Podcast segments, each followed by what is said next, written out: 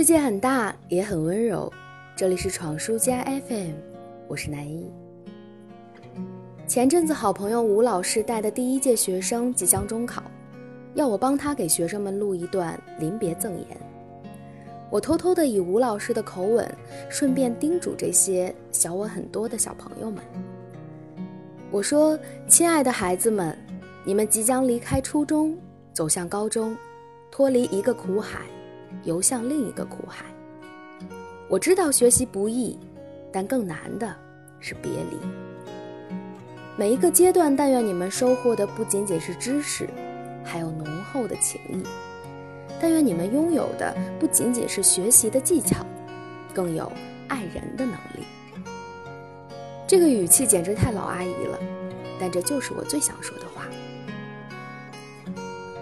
昨天我参加了毕业典礼，经历了又一次的毕业，我终于彻底的告别校园，去开始工作和新的生活。每一次毕业，仿佛都是浓浓的不舍和对校园的眷恋。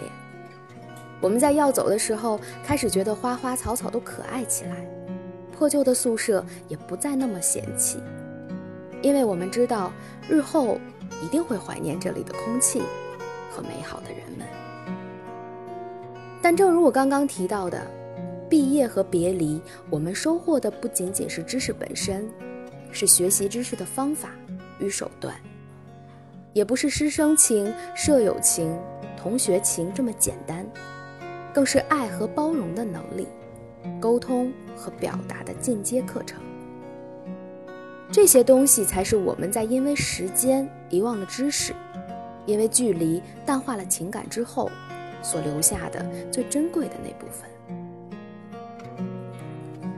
昨天的毕业聚餐，老师们依然唠叨，说的最多的就是你们要珍惜这段缘分，你们要努力工作，你们要努力与人为善。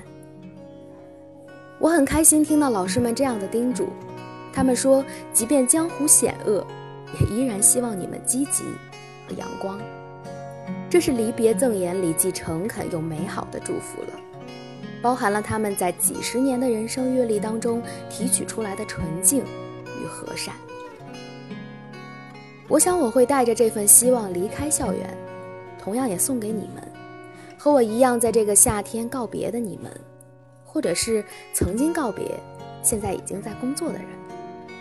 离别教会给我们的不仅仅是空荡的怀念，更是保有内心的善良，去追求爱和阳光。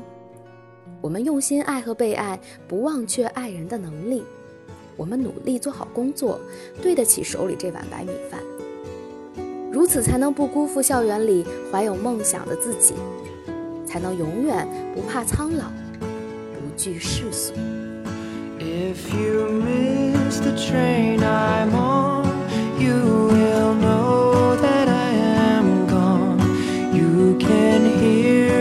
whistle blow a hundred miles, a hundred miles.